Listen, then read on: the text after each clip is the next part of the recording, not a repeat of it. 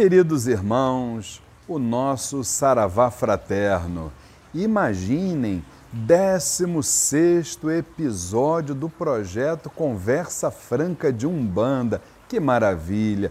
E o 15 sobre o tema Exu. E hoje nós vamos abordar um assunto que, além de polêmico, é muito interessante. Exu na sacralização animal. Gamagare sarani sada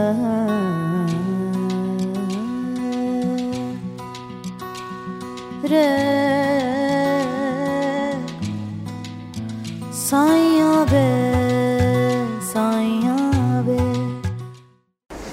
antes de começarmos esse maravilhoso tema, eu quero lembrar a vocês aquelas dicas imperdíveis. Inscreva-se no nosso canal, não esqueçam de dar o like, de compartilhar com os amigos de vocês e principalmente, olhe o sininho, aperta lá, porque quando nós tivermos novos vídeos, certamente vocês serão devidamente avisados. Muito bem, então, Exu na sacralização animal. Vamos entender como funciona todo esse mecanismo.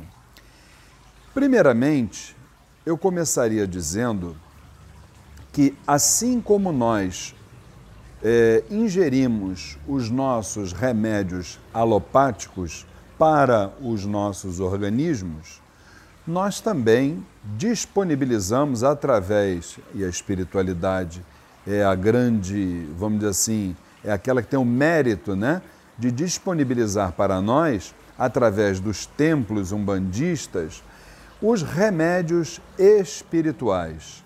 Esses remédios estão devidamente representados nas cinco formas de magnetismo sobre as quais nós vamos falar agora. Vamos lá, uma por uma, gente. Primeiro, o magnetismo astral. Quem é que está ali inserido? Nossos guias, nossos maravilhosos orixás, por exemplo. Segunda forma de magnetismo, terrestre. O que, é que a gente poderia lembrar? Os quatro elementos, não é isso? Por exemplo, a água, a terra, o ar, o fogo, que são remédios do corpo e da alma, não é assim? Muito bem. A terceira forma de magnetismo, mineral, devidamente representada nas pedras, nos cristais, nos metais, não é assim?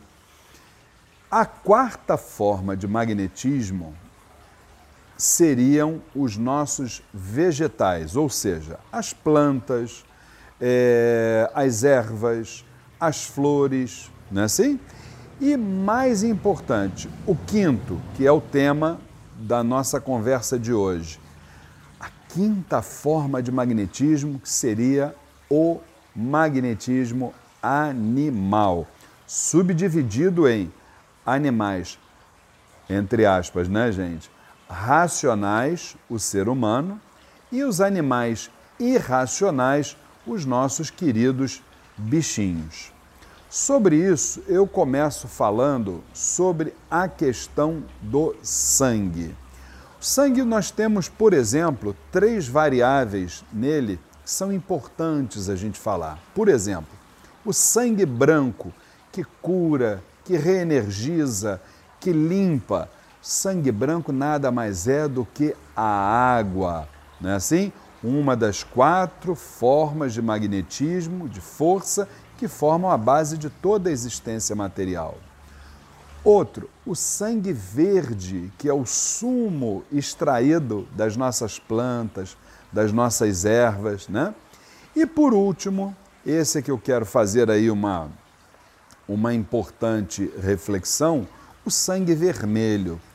Este, meus queridos irmãos, carrega uma enorme vitalidade. É rico em proteínas, como por exemplo a hemoglobina, que é a responsável pelo transporte de oxigênio na respiração. E cada pessoa que chega no nosso terreiro, isso precisa ficar bem claro, né? Nós vamos aplicar um remédio próprio. Para alguns, nós podemos aplicar o magnetismo astral, para alguns o terrestre, outros o vegetal, outros o mineral e para alguns também o magnetismo animal. Muito bem, constatada a necessidade desse remédio magnetismo animal em determinado assistido, o que, que vai acontecer? O astral superior, a espiritualidade, é consultada através das mais variadas formas, inclusive oraculares. A partir dessa licença, de uma afirmativa, pede-se licença para então sacralizar o animal. Quero lembrar que em algumas casas esse animal, parte desse animal, ela é utilizada como alimento orgânico. Tá certo assim?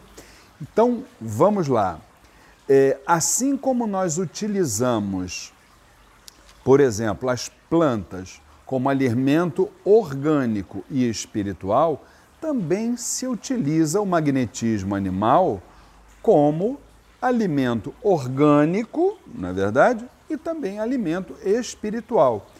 Então, meus irmãos, a partir de hoje, vamos nos lembrar de uma coisa.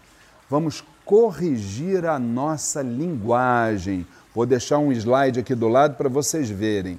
Nada de sacrifício animal acontece dentro de terreiros de umbanda ou de candomblé. Sacrifício animal acontece na sadia, na seara, na, na friboi ou em qualquer outro abatedouro. Nos terreiros de umbanda e candomblé, olha aqui, ó, sacralização. Tá certo assim? Um grande abraço e fiquem com Deus.